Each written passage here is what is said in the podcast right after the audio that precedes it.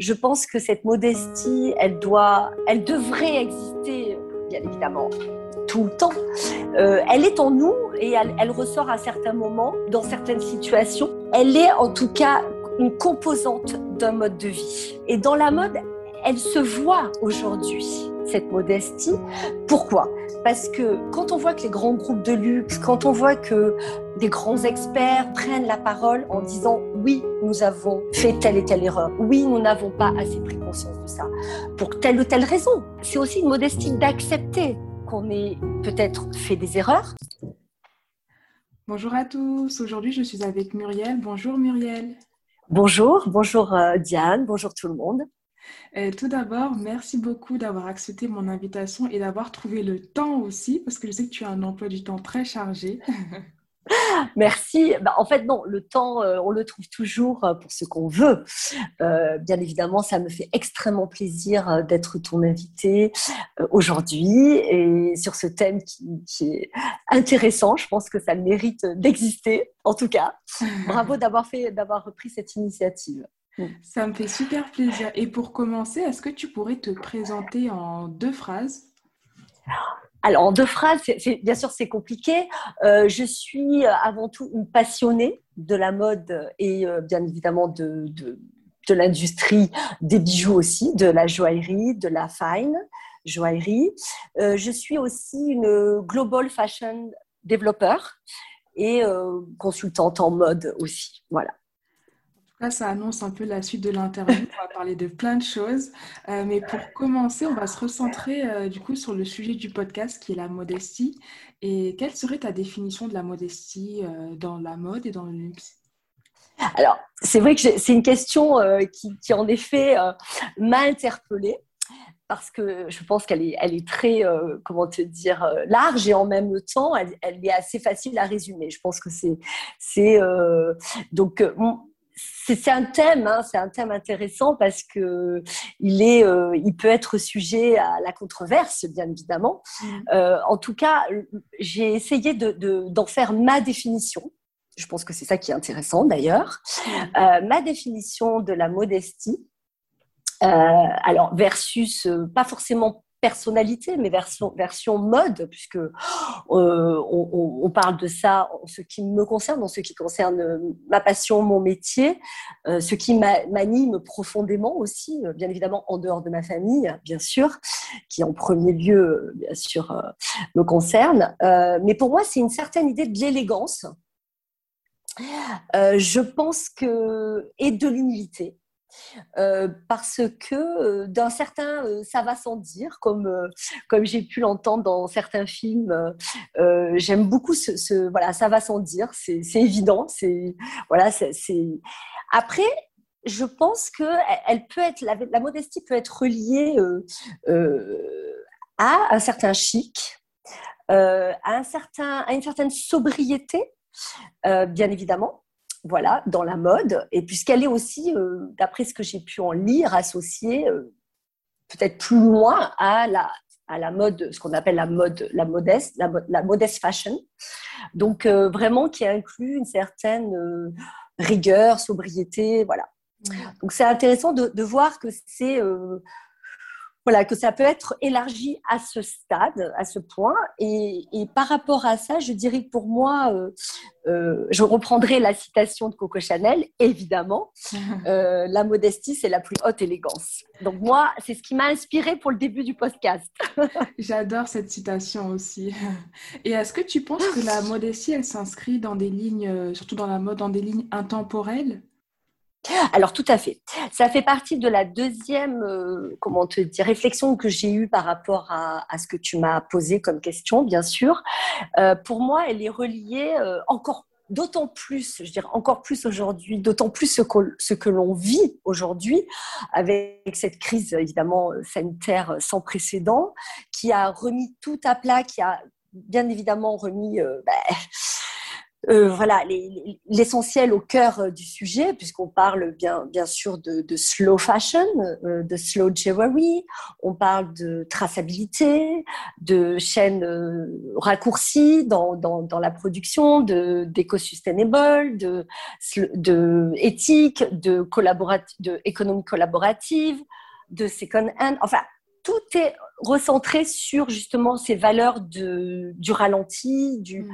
euh, des essentiels, des intemporels. Mm. Donc je pense qu'en effet, ça faisait partie en effet de, de ma réflexion. Mm. Euh, pour moi, le slow wear, euh, en opposition à la slow fashion qui nous a animé ces 10 voire 15 dernières années où on, commençait à saturer. Hein. C'est vrai qu'il y avait euh, bien évidemment euh, une prise de conscience, mais il n'y avait pas les actions qui allaient bien évidemment en, mmh. face. Aujourd'hui, on a été euh, obligé, si on peut parler d'obligations, malheureusement, elles sont terribles ces obligations, elles sont, elles sont anxiogènes. elles nous ont obligés à nous reposer des questions, à nous recentrer, à nous adapter et bien évidemment à revoir le sens des mots aussi. C'est ça, c'est ça. Tu as, as rementionné tous les mots que je voulais te dire aussi en rapport avec la modestie qui viennent souvent. Mm. C'est cette remise en question, cette recherche de sens euh, recentrée à ses valeurs et aussi cette recherche d'authenticité en fait. C'est ça, c'est ça. La, modestie, on parle que c'est une vertu. En effet, elle est en opposition à, des, à des, comportements elle est avant tout, elle doit être avant tout naturelle la modestie parce que on le sait que si elle ne l'est pas, elle va vers euh, euh, du euh, de l'excès, du négatif que peuvent être les préjugés, l'orgueil, etc. mais en effet, on vit quelque chose de terrible qui nous recentre, bien évidemment, qui nous recentre. Je pense que cette modestie, elle doit, elle devrait exister, bien évidemment, tout le temps. Euh, elle est en nous et elle, ressort à certains moments, dans certaines situations, ou pour certains, elle ne ressort jamais, ou pour certains, elle ressort tout le temps. Quand c'est naturel, c'est ça qui est extraordinaire, bien sûr. Euh, mais en tout cas, euh, elle est en tout cas une composante d'un mode de vie. Voilà, ça c'est important. Et dans la mode, elle se voit aujourd'hui cette modestie. Pourquoi? Parce que les grands, quand on voit que les grands groupes de luxe, quand on voit que, euh, on va dire, euh, euh, des grands experts de la mode, de l'industrie, du luxe, mais pas que, prennent la parole en, disant oui, nous avons fait telle et telle erreur. Oui, nous n'avons pas assez pris conscience de ça. Parce que pour telle ou telle raison, on est d'accord, Diane, pour telle et telle raison. Mais je veux dire, c'est aussi une modestie d'accepter qu'on ait peut-être fait des erreurs, qu'on ait peut-être omis de mettre en avant certaines choses à des moments X, alors qu'on tirait déjà la sonnette d'alarme. Voilà. Euh, et ça, et ça je, pense que tu le sais. Euh, et nous le savons aussi tous, puisque nous le vivons, euh, bien sûr. Et on avait dit déjà qu'on savait la pollution, on savait tout le mal que fait cette industrie, même si elle procure ces tendances, ce plaisir, cette, cette frénésie mais on sait qu'elle elle est dangereuse, bien sûr, et pas que l'industrie de la mode, on a toutes les industries, bien évidemment. Mais la modestie, c'est aussi accepter ça. Je ne sais pas ce que tu en penses, mais moi je trouve que c'est ça. Je suis vraiment d'accord. Et accepter aussi qu'on n'est pas parfait et on est vrai, on est authentique. Et même si euh, une, euh, une marque veut se dire 100% euh, entre guillemets responsable, elle peut pas le devenir du jour au lendemain. C'est un process qui prend du temps et c'est normal de faire des erreurs. Et je pense que c'est mieux de d'affirmer qu'on fait des erreurs plutôt que de tomber dans ce qu'on appelle un peu le greenwashing. Je pense que tu vois. Tout à fait. Mais tout à fait. Je pense qu'il y a une part aujourd'hui, au-delà de la modestie, euh, d'humilité. D'humilité, d'accepter bien sûr qu'on n'est pas voilà, à 100% euh, voilà, comme on devrait être pour telle ou telle industrie, pour telle ou telle entreprise, pour telle ou telle personne, puisque bien évidemment, euh, les industries sont tenues par des humains, donc on est tous, euh, voilà, avant tout, nous sommes des humains, nous avons, euh, voilà, nos caractères, nos personnalités, avec les points positifs et négatifs, bien sûr, c'est voilà, c'est le propre de l'existence humaine. Mmh. je pense qu'il faut composer. c'est pour ça que ce, thème m'a interpellée. Je, je, je, je sais à quel point les enjeux sont difficiles puisqu'ils sont liés bien évidemment à comme tout le monde le sait, au retour sur investissement au niveau euh, budget, au niveau, euh, bien sûr, euh, rentabilité, hein, profit. Mm. Donc, on, sait que l'être humain, il, a besoin malheureusement de, de, voilà, de mettre parfois de côté pour aller vers ses rentabilités. Je pense que cette crise sanitaire nous a bien sûr mis face à ça face à ces réalités qui sont, si on continue comme ça, déjà là, on, a, on est déjà à un an de confinement, entre guillemets, hein, de, de, en tout cas de, stress et de et d'angoisse sur euh, on ne sait pas ce qui est demain, on, a, on, a, on a vraiment des peurs qui sont arrivées et qui, du coup ont recentré euh, bien sûr euh, nos valeurs sur des choses essentielles mmh. au-delà de la modestie. C'est mmh. vraiment l'essentiel qui, qui, nous a qui, qui nous abrite, qui nous habite aussi de, du, au quotidien. Hmm. Et aussi dans cette notion de ralentissement, il y a aussi toute cette euh, volonté de vouloir consommer moins mais mieux. Alors tout à fait. Donc là, là c'est vraiment une réalité qui est prônée euh, partout aujourd'hui, hein, quel que ça soit, euh, bien sûr dans la mode, mais aussi euh, dans tous les secteurs d'activité. C'est essentiel parce que si on ne si on ne prend pas conscience, on va à une catastrophe, bien évidemment, qui est sans précédent et on ne pourra pas revenir en arrière. Donc on s'inquiète. On a on a on a pris cette conscience qu'il fallait avoir plus de voilà, plus de traçabilité, plus des chaînes comme je dis, comme dans la mode par exemple, des chaînes de production contrôlées. Donc mhm. on prône le made in, le local. On prône, euh, voilà, le. Bah, Aujourd'hui, je participe à un clubhouse autour de la joaillerie éthique. Donc euh, voilà, est-ce qu'entre l'or recyclé, euh, les diamants de synthèse, enfin, tout, tout, ce qui prône, bien sûr, d'être dans un autre comportement. Donc, euh, que ce qu'on vivait jusqu'à maintenant. Euh, la slow fashion était déjà, euh, et la slow jewelry, la, slow life, était déjà dans, dans les pipelines. Euh, moi, je suis dans la mode depuis 20 ans, donc il, y a, il y a 10 ans, on en parlait, puisqu'on avait face à nous cette fast fashion qui, bien sûr, a marqué, quand elle est arrivée, elle a, elle a, elle a, elle a permis de démocratiser, vous voyez, la, tu vois, la, la, la mode. Et ça, c'est mm. important de faire descendre la mode dans la rue. Mais quand on a compris les dégâts, euh, le gâchis, euh, tout ce qu'il y avait derrière, il y a eu déjà des sonnettes d'alarme qui avaient été euh, bien évidemment tirées et il n'y a pas eu ces actions en face. Mm. Il y a eu des prémices puisque c'est vrai que les grands groupes ou les, voilà, bien sûr les grandes chaînes avaient lancé des, des, actions de marketing plus que d'actions véritablement concrètes tu vois. Mm. Euh, mais on n'arrivait pas à, concrétiser. Ok? Là, on est vraiment aujourd'hui dans euh, la concrétisation de ces actions. Pourquoi? Parce que le consommateur final va le plébisciter est en train de le publiciter. Comme on a l'ouverture euh, des réseaux sociaux et que tout le monde prend la parole, aujourd'hui, la transparence est au cœur des débats. Mm. tenir une promesse, c'est aussi accepter, c'est une certaine modestie de dire je vais tenir une promesse même si je vais me faire moins d'argent. Tu vois? Hmm. Je vais moins avoir de rentabilité, mais je vais être beaucoup plus proche des attentes du consommateur final. Hmm. Et ça, ça c'est ce qui euh, aujourd'hui ressort. Après, je, suis très honnête dans ma démarche professionnelle, euh, ça va être un chemin qui est long. D'accord? On n'est on est encore pas euh, dans des actions qui sont bien évidemment concrètes au point de dire on s'en sort, on a montré que. Mais on est dans le vouloir, hmm. les initiatives, la prise de parole, ça c'est important, voilà, pour arriver à, en effet, à être engagés ensemble. Parce que le consommateur final aujourd'hui, avant, il y avait moins cette prise de parole des consommateurs finaux. Les marques prenaient la parole, les publicités. On voit aujourd'hui l'impact des publicités euh, de marques qui vont vers la publicité inclusive. Donc en prenant vraiment euh, beaucoup plus la parole et en libérant des choses, euh, des, voilà, des dictats qui étaient vraiment impossibles avant, sur lesquels on ne pouvait pas communiquer. Mmh. Voilà.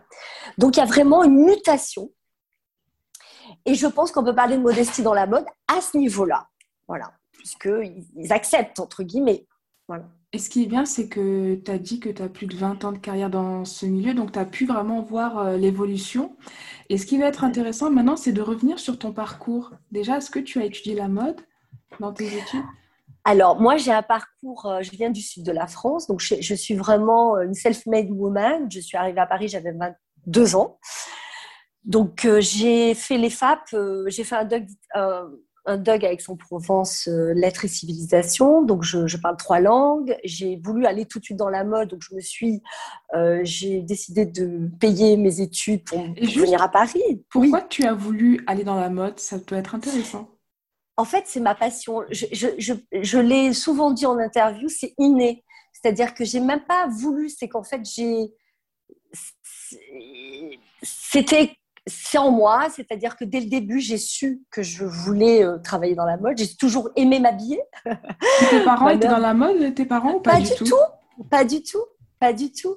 Mes parents sont artisans, euh, voilà. Euh, dans le sud, il y, a une certaine justement modestie. J'ai grandi dans une dans l'humilité mmh. euh, et dans la simplicité. Voilà, je pense que ça, par contre, c'est quelque chose qui, qui, fait partie de mes valeurs. Donc, euh, je, n'ose pas dire une modestie parce que je trouve que ça serait un peu euh, prétentieux, mais une humilité, une simplicité, une vraie, un vrai amour des relations humaines parce que je, voilà, je suis assez solaire, j'aime, j'aime les gens, j'aime, j'aime voyager, j'ai, voilà, et je suis venue grâce à ma mère euh, spécifiquement, puisque bon, mon père n'était pas là dans mon enfance.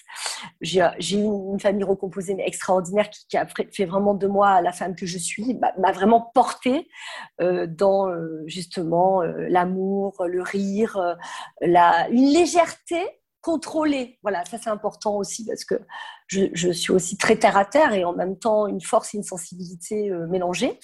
Mais je, je savais que la mode, euh, voilà, je rêvais à ça, j'étais vraiment portée. Donc, je me suis euh, donné les moyens de me payer ces études. Je suis arrivée, j'ai fait l'EFAP, euh, qui aujourd'hui est une école bah, pour laquelle j'ai donné des cours, donc je suis très heureuse mmh. voilà, d'être aujourd'hui intervenante extérieure, l'école de la communication, des attachés de presse. Et qu'est-ce que, qu'est-ce que tu as appris à l'EFAP? En fait, l'EFAP, je l'ai fait pour, en toute sincérité, je l'ai fait pour le nom et pour le réseau. Voilà. J'ai pas, on va dire, j'ai plus rencontré des gens et j'ai plus été dans l'action de justement grâce à ça je peux le dire Diane Jean-Paul Gaultier hein, ça a été le parrain de mon mémoire. Grâce à grâce à l'EFAB j'ai fait des stages extraordinaires dont Jean-Paul Gaultier qui est devenu euh, voilà mon mentor euh, qui a fait partie de ma carrière et qui m'a propulsée. Euh, j'ai travaillé chez Castelbajac j'ai travaillé chez Toronto de couture voilà et grâce à Jean-Charles de euh, à Jean-Paul Gaultier, j'ai pu euh, euh, être l'assistant d'Emmanuel Alt après, donc qui n'était pas au Vogue, qui était au 20 ans, un magazine. Et j'ai, en fait, j'ai, grâce à l'EFAB, je suis rentrée dans cet univers qui me fascinait. Qui est très fermé, j'imagine aussi. Qui est très fermé. C'est pour ça que je mm. dis que je suis une self-made woman. Quand je fais des conférences dans des écoles ou dans des fashion week, je suis toujours dans une certaine humilité de dire je ne suis pas du tout dans, une, euh, dans un côté féministe parce que je, travaillais, euh, j'ai beaucoup œuvré euh, autour avec des hommes, j'ai beaucoup travaillé avec. je ne prends pas la, difficulté, je, dis juste que euh, euh, j'ai tracé, j'y suis arrivée parce que j'ai en tout cas travaillé très durement. Mmh. J'ai jamais lâché. Alors ça pour le coup, euh, c'est vrai que j'ai eu des moments très très difficiles dans ma carrière puisque donc après donc Jean-Paul Gaultier, après j'ai travaillé avec Emmanuel Et pendant ces stages, tu étais à la communication. Est-ce que tu peux parler un peu oui. de ce que tu faisais pendant les stages? Ah bah, en fait, la chance que j'ai eue, c'est que je travaillais comme si j'étais intégrée à l'équipe du service de presse. Mmh. Voilà. Donc j'ai eu cette chance. Euh, je remercierai jamais assez euh, voilà Lionel Vermeil, Elsa Lefebvre qui maintenant euh, dirige les qui est directrice des célébrités chez Chanel, Lionel qui est directeur de la communication chez Balenciaga. Donc ce sont des deux personnes qui m'ont donné cette chance d'être avec eux. Henri Joly aussi qui travaillait chez Jean-Paul Gaultier qui est maintenant un expert en Chine. Je travaillais avec eux comme si j'étais employée. Ils m'ont donné les clés du service de presse. Je faisais les, les, les shopping, les, euh, les, défilés avec eux. J'ai eu cette chance d'avoir Madonna euh, défiler à la porte de Versailles pour euh, Jean-Paul Gaultier Jean, JPG, Jean à l'époque. On a fait, c'était extraordinaire. Il y avait une liberté, une légèreté. C'est vrai j'ai cette chance d'être intégrée grâce à eux, je, dois le dire. Après, Emmanuel m'a Et Alt m'a permis de m'intégrer aussi dans le monde très fermé des bureaux de presse. Elle était à l'époque euh, directrice artistique aussi de Paco Rabanne. Euh, on a travaillé pour le L avec Carla Bruni. On a... C'est vrai j'étais avec elle tout le temps et c'est vrai que j'ai appris. J'ai appris, donc je suis restée beaucoup à ma place euh, en retrait tout en, observant, en écoutant, en bien sûr en étant moi-même. Je pense que c'est ce qui fait euh, la femme que je suis. C'est aussi pour ça qu'ils m'ont pris aussi parce que j'étais voilà. C'est une anecdote que j'ai Diane sur euh, Jean-Paul Gaultier, mais quand j'ai voulu faire le stage, je, le raconte souvent, mais c'est une belle anecdote. Au début, ils m'ont dit non, d'accord? Mmh. Donc, euh, je devais chercher un stage pour six mois. Après, je suis restée du coup un an avec eux. Et au début, ils m'ont dit non. Donc, euh, je sais pas, deux mois après, j'ai réessayé. Ils m'ont dit non trois mois après, j'ai réessayé. Et bon, bon, on en a, on en a assez de voir Muriel Piazer apparaître. Et ils m'ont pris. Voilà. Et ils m'ont dit, bon, écoutez, vous avez l'air tellement motivé qu'on va vous donner votre chance. Ça montre la force de la persévérance. Voilà. C'est ça. La force de la persévérance et en même temps, toujours avec ce sourire, avec ce, voilà, de dire, une énergie, de dire écoutez, j'ai envie d'apprendre, j'ai envie d'être ensemble. Mais je l'ai toujours aujourd'hui, j'ai 50 ans, j'ai toujours cette cette même joie euh, de rencontrer des gens, d'échanger, de, de, me challenger aussi, mm. parce que j'avoue que mon métier, euh, ça fait 11 ans que j'ai ma boîte, hein, donc euh, c'est quand même un gros boulot. et d'être, on va dire, à l'écoute et en même temps dans l'échange. C'est-à-dire que pour moi, si on peut parler de modestie, mais pour moi, voilà, donner, c'est recevoir. Donc, c'est quelque chose qui me décrit très bien, je, pense.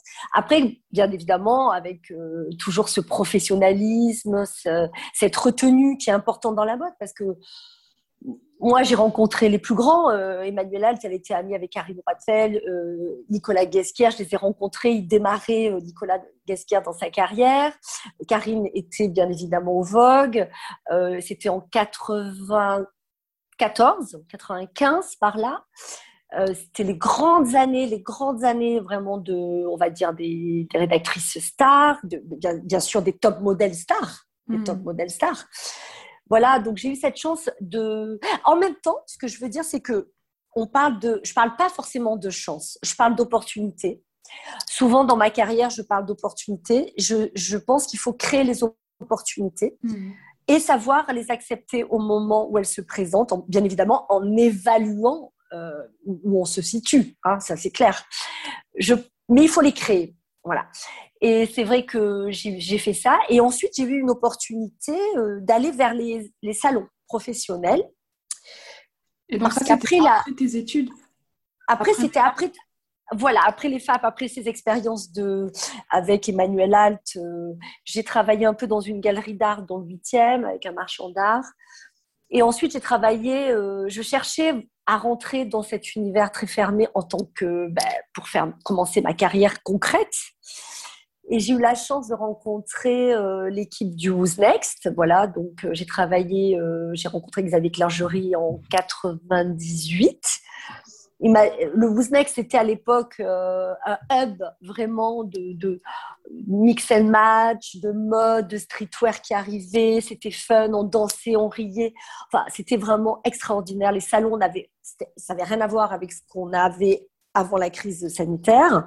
Et j'ai eu la chance, euh, Xavier m'a donné, j'ai créé aussi une opportunité. J'ai dit voilà, j'aimerais bien travailler euh, voilà, avec vous, de ça. Il me dit ben, moi, je ne cherche pas d'attaché de presse, je cherche une commerciale. Ça, c'est quelque chose d'important. Parce que, vous voyez, en parlant, tu vois, en parlant de modestie, c'est vrai qu'à un moment donné, quand tu fais des études pour quelque chose, tu t'attends à aller vers ça. Tu vois mm. Et ben en fait, moi, on m'a proposé autre chose et j'ai su prendre cette opportunité qui, entre nous, euh, je n'y attendais pas du tout et j'avais pas du tout au début imaginé que je pouvais, faire du commercial euh, dans les salons professionnels, euh, de la mode, etc. Tu vois et il m'a séduit par ça. Il m'a dit voilà, tu vas voir, ça va être, c'est intéressant pour telle et telle raison. Et je me suis lancée. Et j'ai commencé en 98. Je suis restée jusqu'en 2002. Voilà, donc j'étais responsable commerciale. Et comment ça veut dire que tu as appris sur le tard alors parce que tu n'avais pas d'expérience de commercial avant Exactement. Exactement. Et c'est pour ça que je te dis, j'ai euh, changé de cap et en apprenant sur le terrain. Et je me suis dit, bah, en fait, pourquoi tu saisirais pas cette opportunité? Je savais que le, bureau, le boulot d'attaché de presse était assez complexe, était réservé à une, un certain réseau. Je ne savais pas forcément si j'avais envie d'aller vers le, tu vois, les relations presse et tout ça. Mais en tout cas, je voulais aller dans l'événementiel, dans la mode, dans, en tout cas, qui avait du sens pour moi. Mmh. Voilà, ça c'est important. Et, et j'ai saisi cette opportunité et en fait, j'ai fait ma carrière là-dedans, tu vois. Mais attends, il faut que tu nous expliques parce que comment ça se passe? Quelles étaient tes premières missions? Là Je suis vraiment intriguée, tout que c'était, enfin, le commercial, c'était pas ton univers, certes, tu es dans la mode, mais tu faisais des choses totalement différentes là. En fait, ce qui m'a plu, c'est que quand il m'a parlé du salon, déjà le salon professionnel, euh, notamment Wooznext, euh, ça se concernait Wooznext, c'était un événement un événement où il y avait, euh, on va dire, les univers de la mode qui étaient regroupés, liés à, du fun. À, parce que moi, c'est vrai que je me suis dit autant être euh, aussi, fallait, enfin, le but travailler, mais aussi se faire plaisir. Enfin, c'est quand même ça le but. Et quand j'ai compris que ce, ce, travail qui me proposait, lié à la fois, quelque part, était un peu le nouveau média, puisque c'était euh, du marketing aussi. Euh, en 98, on parlait pas des, il n'y avait pas les réseaux sociaux, il n'y avait pas Internet, il y avait juste le, bouche à oreille, il y avait euh, l'événement lui-même qui était d'une telle dimension que tout le monde en parlait. Tu vois, c'était déjà à Porte de Versailles? Exactement et c'était euh, considéré comme voilà l'événement B2B euh, où, euh, où vraiment il y avait tout le meilleur des marques, avant-garde, street, etc. Et donc quand j'ai compris que le travail consistait à la fois de la prospection, et ça, ça me plaît puisque c'était du terrain, tu vois. Donc, aller voir les marques, conquérir les marques pour qu'elles fassent le salon. Quelque part, le fun autour de, par exemple, créer un, univers de tendance, une thématique de salon, tu vois, ça m'a énormément plu, surtout que c'était lié pour moi à, à la mode, aux tendances. Mm. Et la finalité du commercial, c'était juste faire signer le contrat. Tu vois, Ce mm. c'était pas le commercial comme on le voit aujourd'hui avec euh, les tableaux, le mètre carré. Tu vois, c'était pas le, c'était pas le travail euh, d'un acheteur ou d'un commercial qui passe sa vie derrière l'ordinateur. Ce qu'on me proposait, c'est aller voyager, parce qu'il ne faut pas oublier que grâce à ça, et, je l'ai fait pendant, puisqu'après je suis partie à la Fédération du prêt-à-porter où j'ai dirigé les salons de la femme pendant 11 ans. Donc j'ai fait 15 ans de, de, salon, et c'est surtout 15 ans de voyage. Tu mmh. vois, Diane. Et je pense que ça, pour rien au monde, je changerais ça parce que j'ai, grâce au salon, j'allais prospecter, tu vois. Et quand il m'a dit, voilà, il faut aller voir les, tendances, aller repérer les marques à l'international, faire des... Et comment tu t'y prenais pour prospecter? Tu disais, bonjour, je suis je travaille pour le salon, est-ce que c'est ça. C'était du terrain, exactement. C'est là où c'est le commercial, tu vois, parce qu'il fallait vraiment se présenter. Alors, j'allais sur des salons internationaux. J'allais aussi sur des Fashion Week. Euh, je participais euh, voilà, à des festivals. J'étais invitée comme jury où j'étais invitée euh, tout court. Et en fait, je, je, euh, je faisais la promotion, j'étais l'ambassadrice du salon et euh, je faisais en sorte que les marques me rejoignent, tu vois. Mm. Mais j'ai vu des, mais j'ai participé à des, à des salons dans le monde entier, mais des, événements des, extraordinaires où les gens, en fait, tout d'un coup, tu agrandis ton réseau. Tu vois. Et je pense que c'est ce qui a fait aussi qu'aujourd'hui, j'ai ma boîte depuis 11 ans, c'est que j'ai un réseau très, très international que j'ai construit depuis ces 20 ans grâce à ce travail qui était atypique. Tu vois, j'avais compris, euh, Diane, que si je restais dans un bureau de presse tradit, j'allais m'ennuyer. En fait, je pense, tu vois. J'allais m'ennuyer parce que je suis une femme euh, très active. J'adore être dans les challenges, les mouvements, rencontrer, euh, chercher des marques. À l'époque, je cherchais aussi sur, dans les magazines tu vois. J'avais beaucoup, beaucoup, euh, j'ai toujours énormément euh, lu les magazines de mode, donc je savais repérer exactement. Je faisais des exercices, telle marque, je regardais pas la marque, je voyais le style, ça c'est telle et telle marque. Tu vois, c'est cette passion qui te porte du produit, tu vois. Hmm. Donc, je suis restée. Au développement de Who's Next? Exactement. Donc j'ai développé un secteur qui s'appelait Fresh, qui était dédié à la jeune création qui a marqué certaines années. Ensuite, euh, je suis partie en 2002 à la Fédération du prêt-à-porter où j'ai intégré euh, le salon euh, de la mode féminin qui s'appelait Prêt-à-porter Paris. Et c'est toi qui as voulu partir? Oui, parce que le streetwear, euh, moi j'avais envie de rejoindre l'univers de la, de, du prêt-à-porter féminin, de l'accessoire de mode féminin. Et à l'époque, le Who's Next, j'avais fait le tour, tu vois, de la question. Et quand tu t'ennuies, après, tu pars vers de nouvelles aventures. Voilà. Donc en fait, j'avais compris que je, je, voulais atteindre le euh, l'univers féminin de, avec ce que ça comprend et je me suis euh, j'ai eu grâce à une opportunité j'ai connu le président de la fédération qui était Jean-Pierre Mochot il m'a donné aussi cette opportunité d'intégrer les salons et je suis restée 11 ans voilà Qu'est-ce que tu faisais là-bas? C'était la même chose ou... Alors au début, j'étais commerciale, juste euh, d'un secteur. Et, ce qui est fabuleux, c'est que oui, je faisais la même chose. Je prospectais, je commercialisais. Mais après, là où c'est fabuleux, c'est que je suis devenue, euh, avant de, je suis devenue directrice. J'ai eu une progression dans ces 11 années. J'ai, en fait, j'ai, j'ai créé un salon qui s'appelait The Box en 2006, qui était dédié aux bijoux et aux accessoires de mode, mais il y avait 80% de bijoux. Et donc, ça a beaucoup de sens par rapport à Precious Room, d'ailleurs. Euh, The Box, qui, est, qui était un écrin vraiment magnifique, où à cette époque se révélait euh, la, la, nouvelle génération de la haute fantasy. Tu vois, arrivaient ces créatrices qui, euh, bah, qui existent toujours, Aurélie Biederman, Marilyn Taillac, enfin, toutes, ces, toutes ces marques qui, qui étaient vraiment extrêmement sollicitées et, et regardées.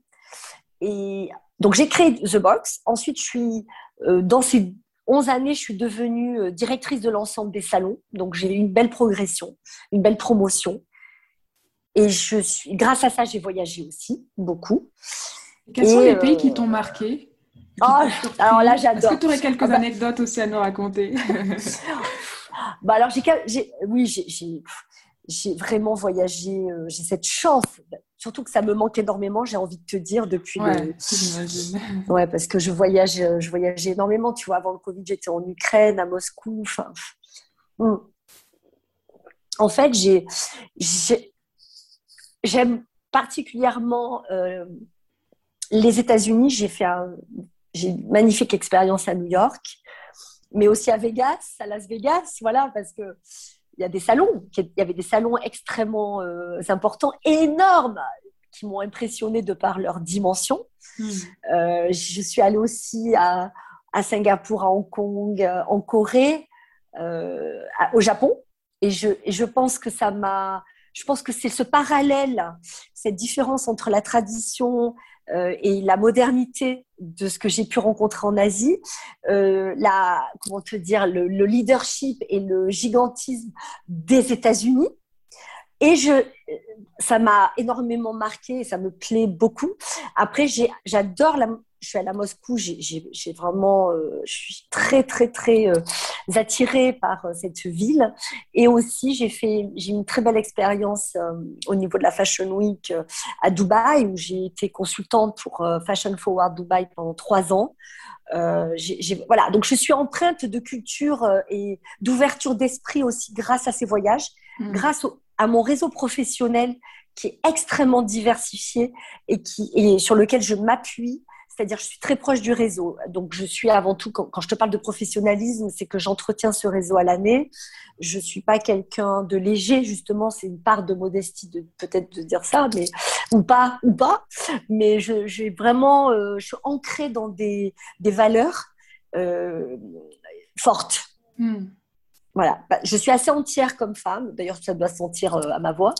Euh, mais je je fais pas les choses à moitié. Quand j'aime, j'aime. C'est vrai que quand j'aime pas, peut-être, je suis assez radicale aussi. Euh, je, pense qu'on peut le dire. Bah, mais tout en, ben oui, tout en respectant les gens, parce que je pense que le respect c'est la base de la vie. Euh, bien sûr, quand on aime, on n'aime pas, bon, bah, il faut respecter quand même. Voilà. Euh, je pense que ce qui me fait le plus plaisir, Diane, dans ma profession, dans ma, carrière, si je peux dire peut-être juste là-dessus sur ma carrière, c'est qu'aujourd'hui, au bout de ces 20, 20 ans de carrière, j'ai le respect de mes pairs. Voilà, le respect de la profession. Voilà. À la limite, si je m'arrête là, je serais hyper heureuse. C'est-à-dire que je n'ai rien, rien n'a euh, regretté dans la façon de d'avoir travaillé. Je ne, je suis vraiment, voilà, pour moi, c'est ce cadeau-là.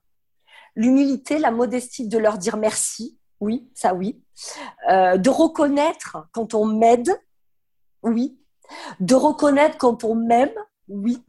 Voilà, je suis euh, extrêmement reconnaissante hmm. quand on, me donne et qu'on me, qu'on me, quelque part, bien sûr, il y a un, échange, voilà, en retour, voilà. Donc après les anecdotes, oh, je dois en avoir. Oui, bon, bah, de toute façon, euh, moi, je suis un peu sex and the city. Hein, euh, c'est un peu ça. Hein. Moi, je suis toujours en talon dans le monde entier.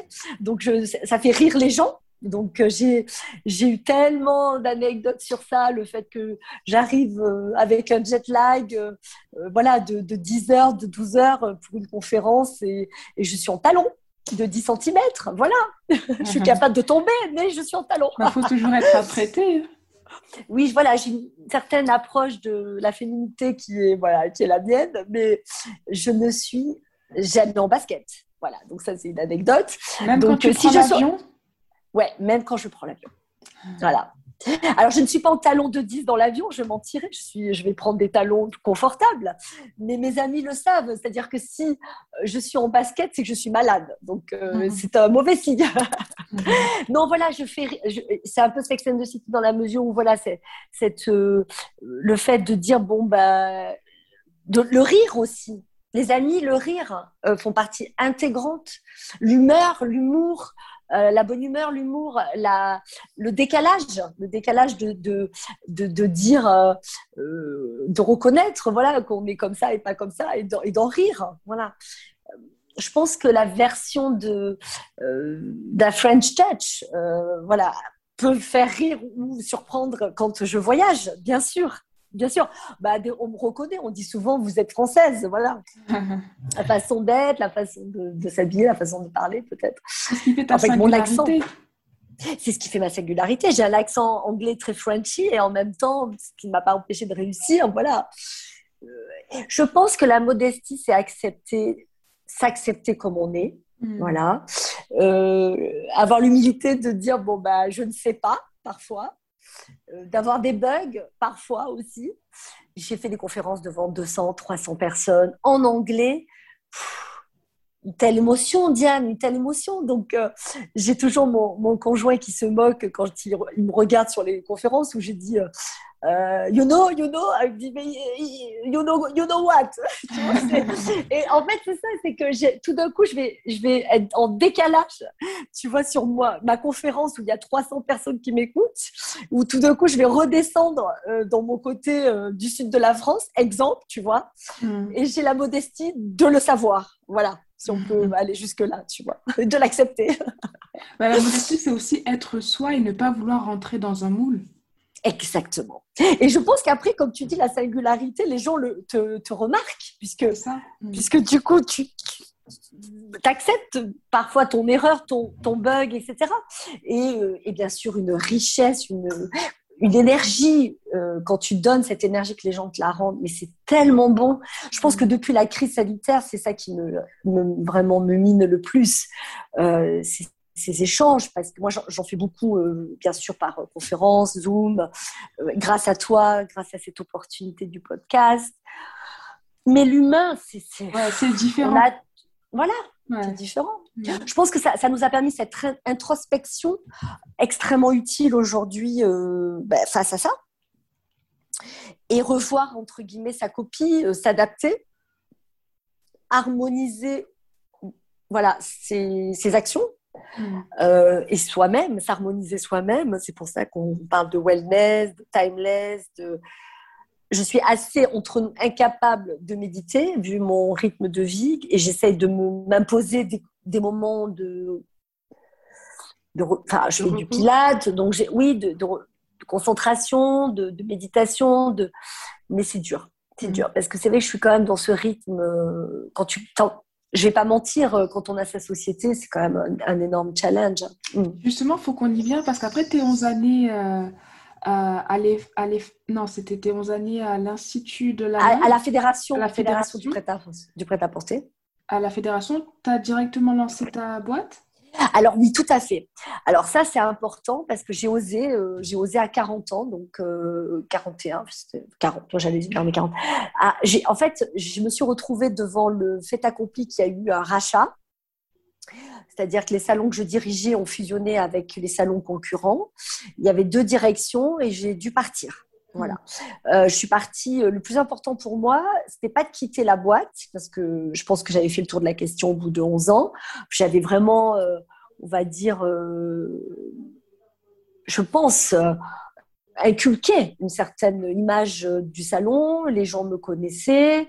Enfin, j'étais assez contente de ma mission, même si on avait été malmené, etc., par les concurrents. Donc j'ai dû partir et j'ai accepté de partir, mais les conditions étaient que je parte par le haut. Voilà, parce que, euh, parce que la carrière qui vient après en découle et en mm. dépend. Et euh, tout s'est très bien passé. Je suis partie par le haut, tout, tout, tout nickel. Et j'ai décidé de monter ma boîte tout de suite. C'est-à-dire, j'ai même pas attendu un mois.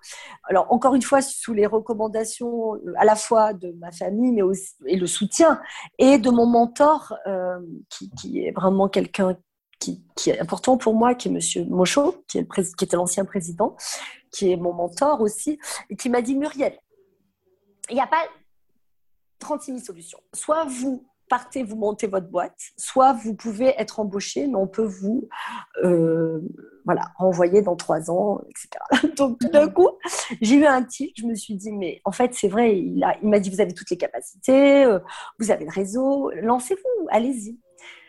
Et je me suis lancée et c'est fou parce que ça fait 11 ans. Voilà. Ah. Et en fait, que, ça a été un énorme challenge, Diane. Je ne vais pas dire que c'était facile parce que je m'en tirais, bien sûr. Euh, j'ai cette humilité, cette modestie de dire que c'était difficile. Et en même temps, j'ai réussi à, à, relever le défi, alors à ma façon, en tout cas survivre et vivre et développer, euh, en ayant des très beaux clients, en allant euh, bien évidemment aller vers ce réseau et ce réseau qui est venu à moi très vite aussi parce que il y avait une confiance. Euh, Alors, j'ai inventé un, schéma de business en fait où j'avais euh, les capacités de faire euh, du business développement pour les marques, c'est-à-dire les aider à, à développer leur retail, c'est-à-dire leur réseau d'acheteurs. Mais là où je me suis mise, c'est surtout sur le côté salon. Donc, j'ai été consultant pour des salons internationaux donc, j'ai amené des marques et des acheteurs, tu sais, pour des, tu des invitations. Il y a des acheteurs qui voyageaient. J'ai fait beaucoup de voyages de prospection où j'emmenais des acheteurs sur des fashion week et des salons. Ça, j'avoue que j'ai inventé le, euh, on va dire, le, schéma business. Euh, tu vois, c'est comme un peu un bureau de presse, mais pour les acheteurs. Voilà. Donc, j'ai emmené les acheteurs, alors les grands magasins, les bureaux d'achat, les concept stores, je les faisais voyager avec moi on allait sur des fashion week, on regardait les marques, et bien sûr, ça arrivait sur du business. Voilà. Donc, j'ai, je fais ça, j'ai fait ça, j'ai été. Euh, donc, euh, au-delà du fait que j'étais consultante pour des marques où je les aidais à rentrer en contact avec euh, différents prescripteurs et un peu du in-between, tu vois. Voilà, donc j'ai fait ça et après j'ai eu envie de revenir au bijou parce que bah, The Box me, était mon, mon bébé, si on peut dire, après mon fils, bien sûr, mais maintenant c'est Precious Room, bien sûr. Et en fait, je savais que la fine jewelry était un secteur d'activité extrêmement dynamique, extrêmement prometteur, et qu'il y avait une place à prendre. Voilà, donc j'ai analysé pendant ces années de consulting, puisque je consultais des marques de bijoux aussi. Hmm. Et j'avais beaucoup de marques qui me disaient Muriel, quand est-ce que tu reviens? Muriel, quand est-ce que tu reviens? Dans les salons Et je ne pouvais pas revenir euh, comme un salon euh, avec des moyens, puisque j'étais seule à bord, tu vois. Donc j'ai inventé, j'ai mis deux ans pour créer Precious Room. Donc je l'ai lancé en janvier 2019, donc j'ai mis deux ans pour, euh, le, tu vois, le ficeler, le mettre en forme et ça. Et, je Est-ce que tu pourrais définir euh, Precious Room? Qu'est-ce que c'est concrètement? En fait, c'est un salon, euh, plus un événement B2B pour les acheteurs, la presse et les prescripteurs, comme un trunk show, c'est-à-dire euh, avant le Covid, c'était un événement physique, un petit salon privé qui se passait dans un palais qui s'appelait le Palais Vivienne. On va revenir en janvier 2022 là, au palais. Euh, qui en fait met en avant les marques de la nouvelle scène, euh, mais pas que, aussi les marques établies, de bijoux précieux, de joaillerie et un petit peu de haute fantaisie. Euh, voilà. Donc c'est un salon professionnel, mais une version hybride parce que je l'ai voulu, je l'ai fait sur une journée, une soirée. Tu vois, en général, les salons, c'est quatre jours. Je l'ai créé plus comme un, événement, tu vois, atypique, puisqu'en fait, les marques, elles sont, je, leur demandais d'éditorialiser. C'est-à-dire, c'est, le concept, c'est que c'est une vitrine que moi je fournis, tu vois, une belle vitrine euh, de joaillerie, une vitrine, une marque mais ce n'est pas tu montes toute ta collection. D'accord? Donc, c'est un peu version concept store. Tu vois, c'est un, showroom version concept store. Voilà. Et depuis le Covid, la crise sanitaire, je l'ai transformé en édition digitale où en fait, je me suis associée avec un partenariat. J'ai fait un partenariat avec un showroom en ligne qui est accessible que pour les acheteurs avec un login. Et je représente, mes marques sont abritées sous ma page elles ont chacune leur marketplace et les acheteurs euh, sont invités à se loguer pour voir les collections et à passer commande s'ils le souhaitent. Mmh. En parallèle, moi, j'accompagne les marques en consulting, en marketing, etc. Euh, plus via les réseaux sociaux, les Insta Live. Euh, voilà, j'essaye de faire vivre et d'incarner les marques au travers de Precious Room. Voilà, c'est ça. Et ce qui est bien, ce que je remarque, c'est que tu as réussi à, te renouveler face à la situation, parce que j'imagine que ça n'a pas dû être facile quand on a eu l'annonce des gouvernements qui disent qu'on est tout confiné, euh, tout le monde est confiné chez soi. malgré ça, tu as trouvé une nouvelle manière de faire vivre ton événement. Ça me fait plaisir ce que tu dis, parce que oui, j'étais, je crois, la première euh, à oser dans l'industrie euh, du bijou, on va dire, sur le B2B qui était en salon physique. Été la première à le faire. Je suis saluée aujourd'hui par euh, la presse pro et par la Fédération du bijou qui m'a contactée pour me demander comment j'avais fait. En fait, je l'ai fait spontanément. Tu sais ce qui s'est passé, c'est que je l'ai fait en mai, juste après le premier euh, déconfinement. J'ai, en fait, quand il y a eu le, premier, le confinement, je me suis, bon, j'ai été pétrifiée comme tout le monde. En plus, j'ai, bon, j'ai eu un drame familial, donc ça a été très dur. J'étais à Paris, ma famille dans le sud, etc. J'ai dû, en fait, je me suis arrêtée j'ai dû annuler la, la, session physique que j'avais prévue en juillet. Donc, tu peux imaginer, tu vois, le truc. Mmh. J'avais déjà une quinzaine de marques inscrites. Donc, euh, c'était. Voilà. Euh, le palais a été génial. Ils m'ont dit Muriel, pas de souci, on comprend. Et là, j'ai beaucoup écouté des webinars. Je me suis beaucoup informée sur les, le net. J'avoue que les réseaux sociaux, pour ça, c'est assez extraordinaire. C'est les côtés positifs. Et en fait, dès le mois de mai, j'ai dit, Muriel, faut qu'il aille. C'est-à-dire, j'ai, j'ai compris qu'on y arriverait, qu'on reviendrait pas tout de suite à la normale. Hmm. Et, et, je me suis dit, n'attends surtout pas. Et je l'ai fait. Ah, et ce que j'ai fait, et je remercie mes marques parce que euh, elles m'ont suivi. Je remercie, je les remercie de leur confiance. Euh, je remercie euh, vraiment parce que je rigole pas, c'est un truc de fou, hein, euh, Diana. Quand tu téléphones aux gens et que toi, toi-même, tu sais pas ce que c'est le digital, tu vois le truc, c'est que même moi, j'avais même pas idée encore comment ça fonctionnait, que je me suis déjà renseignée avec euh, le New Black, je les ai appelés, je leur ai dit, bon, ils m'ont expliqué, mais j'avais pas tout. Tu vois, j'ai dit bon, allez, bon, j'ai dit, on le fait, tu vois. Je suis une challengeuse. Je pense que hmm. ça, c'est aussi un de mes atouts, c'est-à-dire j'y vais. J'ai investi parce que j'ai aussi, euh, bien sûr, euh, je, ça coûte, ça coûte. Euh, mon entreprise, elle est, elle est, c'est pas, je suis seule, hein, donc euh, bon là justement, je suis en levée de fonds, donc ça va, j'espère s'améliorer. Enfin, ça, c'est pas que s'améliorer, c'est se développer. Oui. next step, quoi. Mais merci, ça me touche ce que tu me dis parce que c'est un challenge. J'ai osé le faire et je suis hyper contente parce qu'aujourd'hui, j'ai 30 marques inscrites sur l'édition digitale. Je vais revenir au physique, euh, au palais et aussi en showroom privé en juillet, tu vois, pendant la haute couture. Parce que moi, c'est important, c'est la haute couture parce que c'est l'image importante et c'est aussi 80% des achats, des budgets des acheteurs qui sont disponibles à ces périodes. Tu vois, donc c'est important. Mmh. C'est important. Pour la période d'achat. Pour la mmh. période d'achat. Donc, j'ai fait achat en B2B, mm. exactement. Parce que moi, je suis pas sur le B2C. Après, j'ai mis en place plein de choses. Tu vois, j'ai mis un partenariat avec une, euh, justement, une plateforme business to consumer. Euh, je parle en anglais. En fait, qui est 58 euh, facettes. Justement, pour que mes marques bénéficient de la plateforme direct to consumer pour le consommateur final. J'ai mis en place une, un partenariat avec Milano Jewelry Week en, en juin. Donc, tu vois, je, je monte en puissance sur le développement aussi international. Parce que pour moi, c'est pour ça que je l'ai fait. Je t'avoue, je vais répondre une parenthèse. Pourquoi j'ai fait le digital? Parce que je voulais pas perdre mon réseau international. Voilà, ça c'est important et ça a du sens ce que je dis. J'ai compris que les acheteurs français, bien sûr, bien sûr qu'ils peuvent rebouger. Enfin, quand on pouvait bouger, on le fait. Euh, mais les acheteurs étrangers, j'ai compris. J'ai compris que ça allait être de la galère. Hmm. Tu vois? Et je me suis dit, surtout, ne perdons pas le lien. Tu vois hmm. Voilà. Et pour moi, le digital, c'est voilà, c'est précisé comme quelque chose de bah, d'évident. Voilà. C'était une évidence en fait. Hmm. Mm. Et finalement, ça t'a ouvert plein de portes que peut-être tu n'aurais pas ouvert s'il n'y avait pas eu cette situation finalement. Qu'est-ce que tu penses Exactement, exactement. En fait, ça, ça a révélé euh, de nouvelles, ça a créé de nouvelles opportunités. Tu vois, j'ai des, j'ai des, bah justement, j'ai des experts qui m'ont contacté, j'ai la presse pro qui m'a interviewé parce que j'ai été la première à aller là-dessus.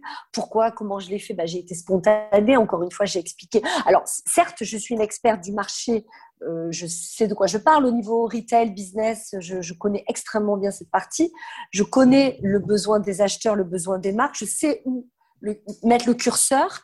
Je sais aussi que c'est en, en sable mouvant permanent parce que vu la mutation, il faut être capable de tout le temps réadapter son discours. Hmm. Et j'ai compris que euh, voilà, ce, digital allait me permettre ça. Oui, ça m'a ouvert euh, définitivement euh, de nouvelles opportunités, tout à fait. Et, ce qui fait qu'aujourd'hui, je suis, entre guillemets, elle compte, sur une niche de marché incontournable. Tu vois, j'ai un peu une modestie de dire incontournable parce que je, je suis un peu dans l'humilité, mais je suis contente en effet de, proposer quelque chose. Voilà, ça c'était important pour moi d'être euh, sur la place, en train de dire ok j'y suis. Tu vois, c'est important pour mes marques aussi. Et tu fais, tu fais partie des principaux acteurs euh, du marché dans ce que tu fais actuellement?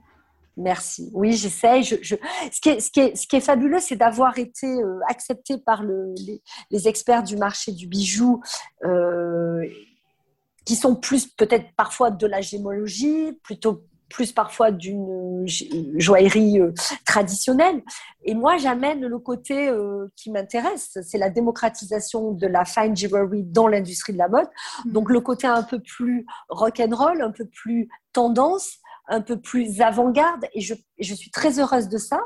Euh, je, je, pense que c'est ce qui me touche euh, aussi beaucoup aujourd'hui euh, d'être reconnue, c'est qu'en fait euh, la touche mode, la touche aussi, euh, voilà les, les, marques, les nouveaux talents de demain, parce que j'ai toujours aimé beaucoup révéler les talents qui soient dans le prêt-à-porter féminin quand j'étais dans les salons, et aussi maintenant les bijoux, parce que ça, encore une fois, c'est ma démarche. Je ne prône pas euh, mon style vestimentaire, par exemple, je, je, je suis vraiment euh, un mix and match euh, de marques voilà, émergentes, de un peu de luxe dans les accessoires, les sacs, surtout les chaussures, on va dire.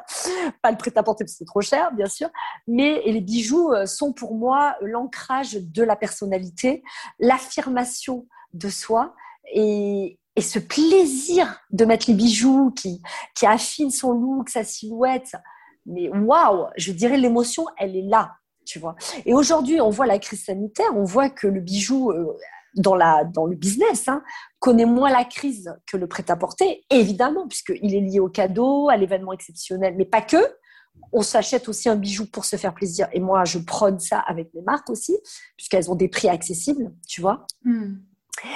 Le bijou, le bijou, c'est magique c'est quelque chose qui, te, qui porte du, qui a du sens dans les valeurs euh, de transmission aussi, bien sûr, de la famille, de l'amour, de la naissance, de l'amitié. Donc, tu vois, les valeurs qui, qui, sont aussi les miennes au quotidien.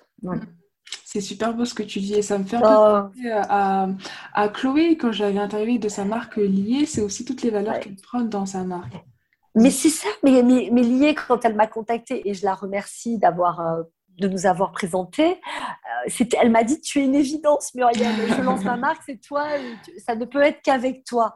Mais c'est magnifique. Je lui ai dit Mais Et, je, et en fait, c'est vrai qu'on s'était pas vu depuis longtemps. Elle était dans la presse, moi j'étais dans les salons, on s'était rencontrés, on avait bossé ensemble sur, dans les salons. Et tout d'un coup, elle lance cette marque qui prend tout son sens avec euh, toi ma chérie, toi mon amour, lié, hmm. lié les valeurs, les valeurs de la vie, quoi.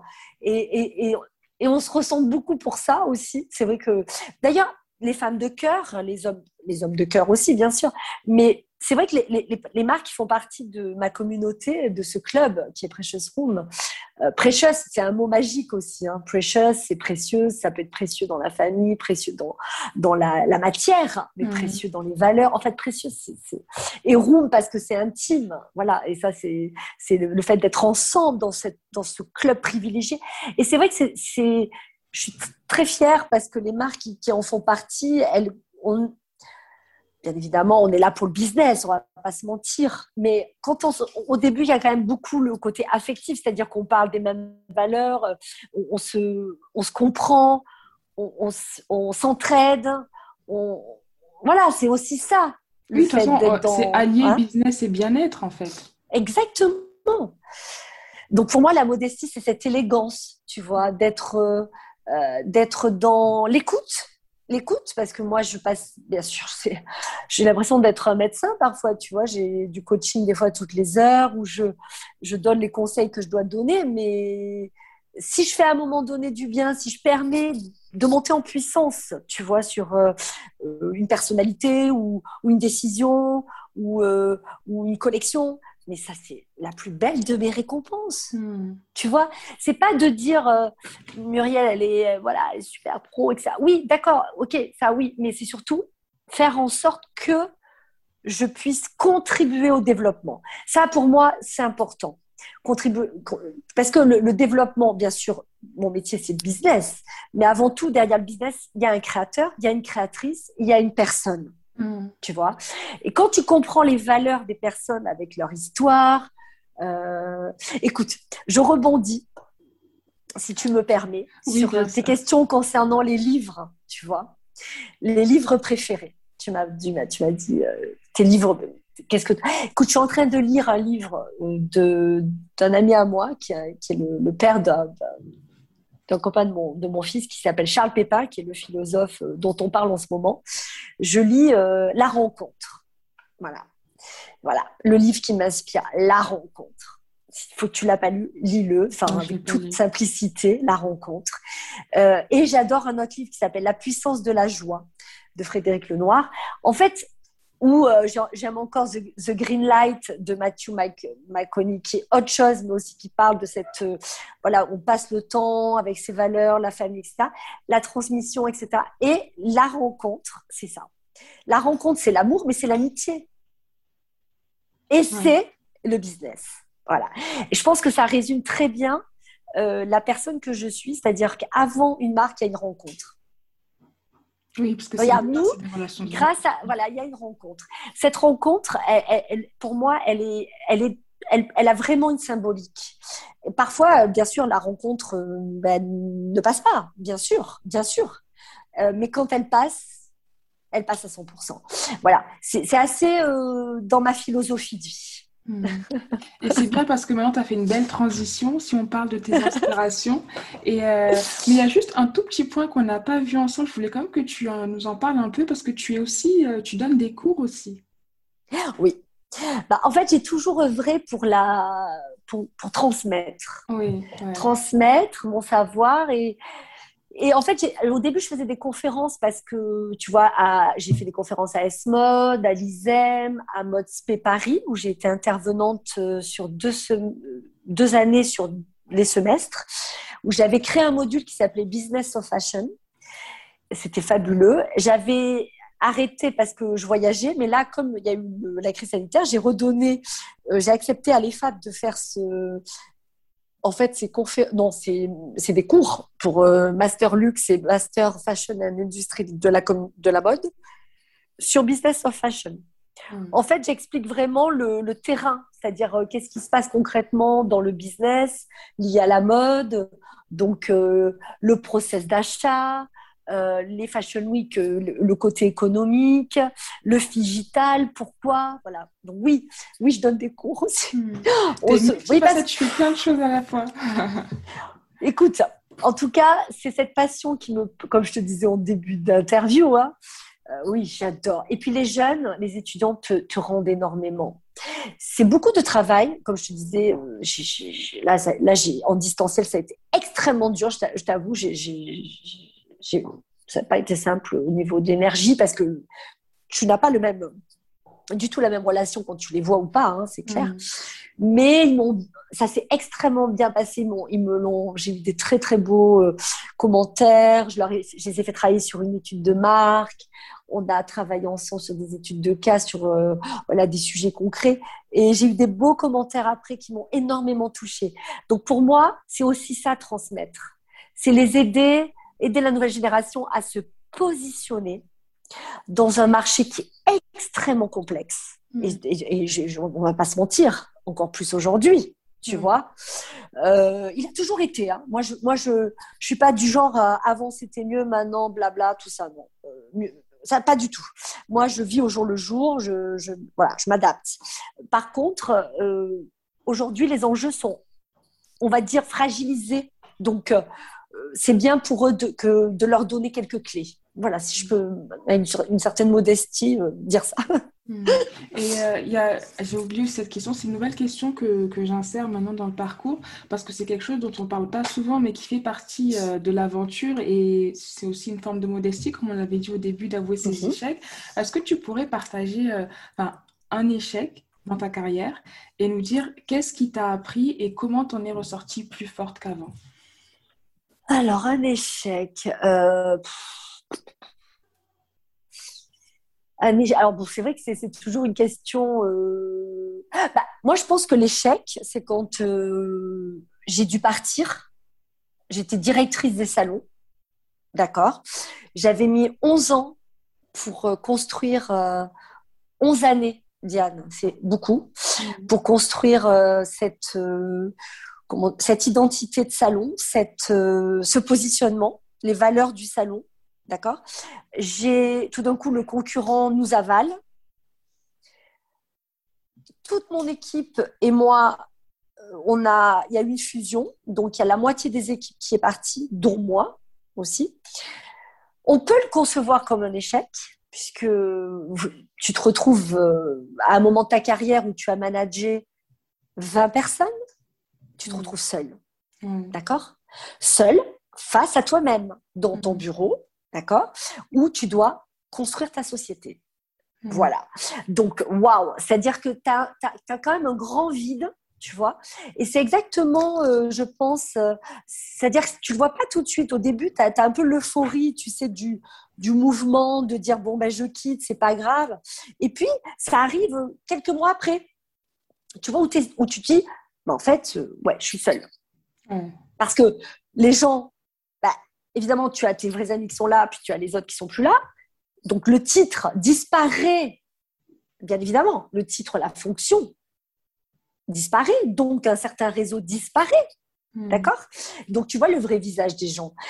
Et à partir de là, tu es bien évidemment, dans ce challenge de prouver déjà à toi-même que ta société, euh, bien sûr, euh, existe, se développe et a toutes les capacités pour y arriver et montrer que. Voilà.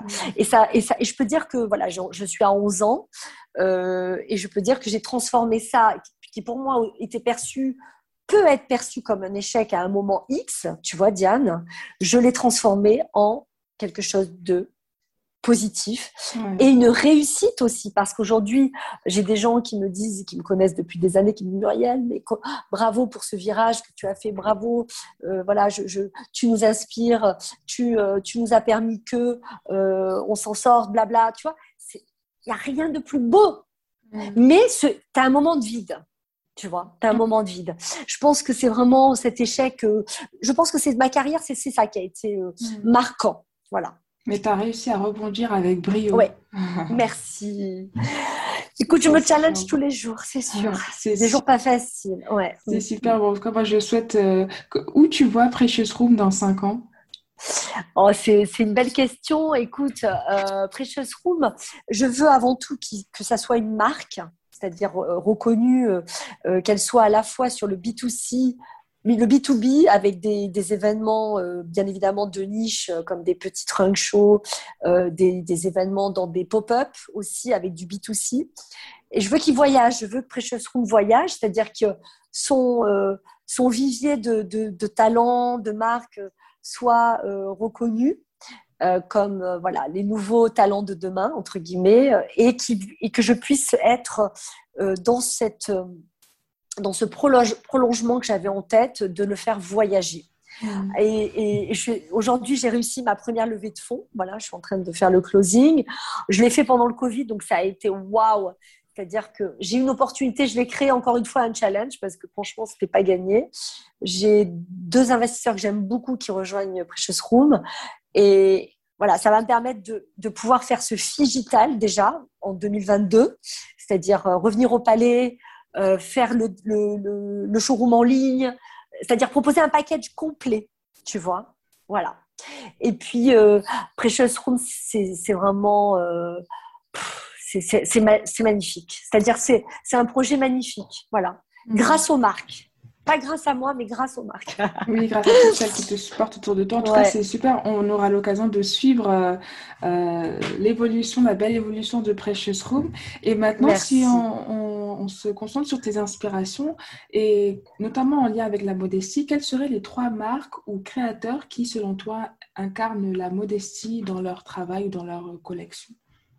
Alors, j'ai choisi Chantal Thomas parce que c'est voilà, c'est mon amie, c'est c'est vraiment un bel exemple de modestie. Écoute, elle m'a permis de faire un Insta Live chez elle euh, il y a un mois. Elle m'a reçue, elle m'a ouvert euh, voilà, euh, son intimité de carrière avec une modestie, une humilité extraordinaire. C'est une femme de cœur. Je dirais Jean-Paul Gaultier, bien sûr, qui est qui est sans, aucun doute un homme incroyable. Qui, quand, quand, tu, quand tu l'entends parler, quand il te donne un conseil, euh, toujours modeste, simple, euh, le cœur. Et je dirais Jacques Mus dans la nouvelle génération, parce que il, voilà, il a touché aussi sa, son audience en racontant sa vie entre guillemets ses malheurs, mais aussi ses bonheurs, mais ses malheurs a, le fait d'avoir perdu sa maman, etc., qui a transformé ça en quelque chose de positif. Et, euh, et, sa simplicité aussi, sa modestie, euh, de se montrer dans cette vie normale aussi, même si aujourd'hui c'est une star montante. Voilà, mm. c'est les trois personnes que j'ai choisies. Bien sûr, bien sûr, euh, il y a plein de marques qui, m'inspirent. Il y a, y, a, y a j'ai beaucoup de personnes aussi que, enfin, qui, qui, sont dans mon cœur, euh, voilà, des, des, des, sont pas des marques, des créateurs, mais qui sont vraiment des gens vraiment incroyables. Mmh. Mais je dirais ces trois personnes, voilà. Et si on, parle... de la mode, voilà. Et, et, si on parle de joaillerie, pas forcément tes, tes, clients, mais de manière générale, ça peut Oui. Quelle serait... Oui, alors, alors j'ai choisi Victor de, de Castellane parce que dans la joaillerie, pour moi, euh, c'est vraiment, vraiment euh, une créatrice hors pair. Je trouve qu'elle elle, crée, c'est une vraie, vraie, vraie créatrice, euh, avec des aspirations, avec une certaine aussi modestie, je trouve. elle est toujours en retrait. voilà, j'aime beaucoup. Alors, j'ai choisi aussi Ellie Top, que j'ai eu sur Precious Room, qui est un joaillier qui a travaillé longtemps pour l'Envin, euh, très beau travail, très intéressant, euh, très euh, mystérieux aussi, une joaillerie assez puissante, beaucoup de personnalité. Et bien sûr, j'ai choisi Dean Van parce que pour moi, ça reste un joaillier de la place Vendôme qui, moi, pour moi, représente l'élégance, l'intemporalité, la pureté, euh, donc du coup la modestie, puisque je, la sobriété, euh, je veux dire ces lignes épurées comme ça qui sont pour moi, euh, c'est des bijoux que je porte aussi, qui sont que j'ai eu à la naissance de mon fils, donc ça a 20 ans, 20 ans, enfin presque.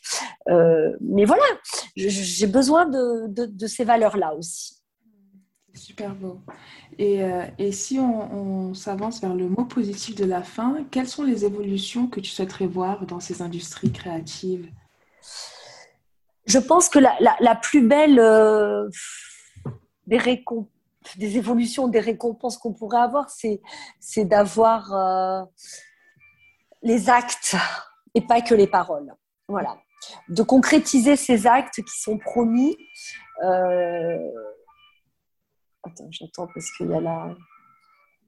les pompiers. Euh, je pense que les... ce qui est important, c'est qu'on... alors, déjà, la prise de conscience est là. Maintenant, il faut qu'on voit les actes dans l'industrie, notamment au niveau de, de l'économie collaborative. Euh, je, et de la, de, la, de la mode éthique, de l'éthique en général, je dirais. Mm. Euh, et surtout vrai, véritablement tenir ses promesses et avoir une transparence. Mmh. Voilà. Je dirais, après, même si on fait pas beaucoup de volume, euh, parce que les marques, bien sûr, euh, ça a un impact sur les coûts, on va pas se mentir, mais je pense que le, le plus beau aujourd'hui, ce qu'on peut appeler de révo révolution, renewed vision, comme je parle, cette vision renouvelée, c'est vraiment de de passer à autre chose, mais en effet, de le montrer avec, euh, bien évidemment, toujours de la mode, parce qu'on a besoin de rêver, on a besoin de cette part d'émotion. Je veux dire, euh, euh, moi, je suis très terre à terre. le marketing, c'est bien, mais on a besoin du produit, on a besoin de se sentir bien avec un bijou, avec un vêtement, avec surtout en, en accord avec soi-même. Voilà, mmh. en phase avec ses valeurs, en phase avec sa personnalité. Donc, je dirais ça. Je dirais euh, continuer à être euh, passionné. Je pense que la passion, pour moi, est un élément moteur qui nous permet de nous adapter et de nous donner de la force. Et l'énergie solaire, pour moi, c'est important de voilà d'être euh, dans le on va dire, même devant des difficultés, de, transformer ça, euh, comme on a parlé tout à l'heure, en quelque chose de positif. Hmm. Comme tu as très bien pu le faire, ouais. Merci, merci. Et quelle est ta, ta citation préférée? Oh mon Dieu oh, C'est un piège ah, euh, oh. Une oh, citation qui te motive une citation qui va. Oh ben, euh, euh, attends, attends, c'est en italien qui va sano va piano, il va piano va lontano. Tiens, je le dis en italien, voilà. Et en français, non, malheureusement, non. c'est quelque chose lentement, je crois, piano. Oui, en fait, c'est que, en fait, tout, qui vient, euh, quand, quand c'est attendre et qui vient à. Attends, je vais te le ah, dire. Ah, tout vient à point à qui c'est attendre. Voilà, c'est ça. Ah. C'est ça, moi. C'est ça. qui, vient, qui vient à point à qui c'est attendre. Voilà, ça, c'est ma citation préférée. Mais j'aurais quand même envie de rajouter, surtout avec ce que tu as dit, qu'il faut avoir de la persévérance et créer sa propre opportunité. Ne pas rester Très important. en fait. Très important. En fait, je parle beaucoup euh, dans mes conférences oser. Hmm. Oser prendre la parole, oser bousculer les codes. Voilà, ça c'est peut-être quelque chose qui, qui, qui, m'est cher, qui m'est certainement propre parce que ça fait partie de ma personnalité. Euh, qu'est-ce que je dirais? Après, je, je, dis souvent l'espoir fait vivre, mais ça c'est, ça, c'est quand je, je, parle euh, avec mes amis, l'espoir fait vivre. Euh, mais attends, c'est drôle parce que ouais, ça, ça me plairait de t'en sortir. De toute façon, après tu coupes là. Ouais. Non, vas-y, c'est tout le monde peut écouter tes citations, ça nous inspirera tous, je pense. Alors, alors moi, c'est vrai qu'après, il y a. Euh, moi, après, je suis très euh, dans les valeurs, euh, dans, aussi la famille. Hein. C'est important. Mais c'est vrai que les. Oh, écoute, j'ai pas en tête, mais là, bon, là, tout de suite, non, mais peu, je vais suis désolée. Mais j'ai tellement, euh, j'ai tellement parlé. C'est la dernière, c'était le piège. Ouais, t'as raison. Euh, écoute, euh, citation. Qu'est-ce qu'on peut dire? Pour le mot de la fin, pour terminer en beauté. Ah oui, euh, la vie est trop courte pour ne pas en profiter. Ça, c'est voilà, ça c'est assez moi aussi. Ah, ça, c'est super beau aussi. Ouais, la vie est trop courte. Et c'est vrai. Mm. Voilà. Ça, c'est qu'il faut agir maintenant, en fait. Il faut pas attendre. C'est ça. Ouais. Euh, la vie est trop courte, il faut en profiter. C'est tout à fait moi, ça. c'est euh, voilà, c'est tout à fait. Il euh, faut, faut, vraiment profiter au quotidien. Mm. c'est ça, c'est ça. Moi, souvent, je dis ça. Oh là là, la vie est trop courte. Il hein. faut en profiter. Ça, c'est le truc du Sud aussi. Hein, Et si les gens veulent te contacter, comment est-ce qu'on peut te retrouver? Alors, il y a déjà bah, sur LinkedIn, Muriel Piazer, sur euh, Instagram, Precious Room, tiré du bas, tiré du 6 by Muriel Piazer, ou bien Muriel Piazer en privé, pour euh, mon compte pro aussi, et Facebook, Muriel Piazer, Muriel Piazer Consulting. voilà. Voilà. En tout cas, Muriel, merci beaucoup pour cet échange. Merci, oh, écoute, merci. tellement inspirant. Oh, je suis contente, Diane. Ben, merci à toi de m'avoir donné cette chance, euh, cette opportunité, encore une fois, tu vois, euh, d'être ensemble, d'échanger. Ça m'a fait du bien. C'est mieux qu'une séance, euh, tu vois, de thérapie. Non, mais j'adore. Surtout que je n'ai jamais fait de psychanalyse, d'ailleurs, ça, c'est l'anecdote. Mais euh, non, mais ça me fait du bien d'échanger. J'adore euh, ces opportunités. Euh, enfin, bien sûr, il faut que je les ressente, bien sûr. mais, mais merci. J'ai beaucoup aimé ton, ton thème et bravo, bravo pour cette initiative. Merci, je me sens honorée, surtout vu la carrière que, que tu as. Et malheureusement, on a dû le faire à distance, mais j'espère qu'on aura l'occasion très prochainement de se voir en vrai. Ah oui, absolument. De toute façon, on va faire, euh, on va faire une fête comme jamais on aura fait de notre vie. à la fin moi j'avais, ah oui, parce que moi j'avais prévu de faire mon anniversaire euh, en novembre avec mes, 50 ans. Et puis, et puis du coup, bah voilà, on va le faire après. Donc tu seras évidemment la bienvenue. Voilà. en tout cas, merci beaucoup. Je te souhaite une très bonne journée et on reste en contact. Merci encore. Merci à toi. À bientôt et merci tout le monde. Bye bye. Bisous. Bye.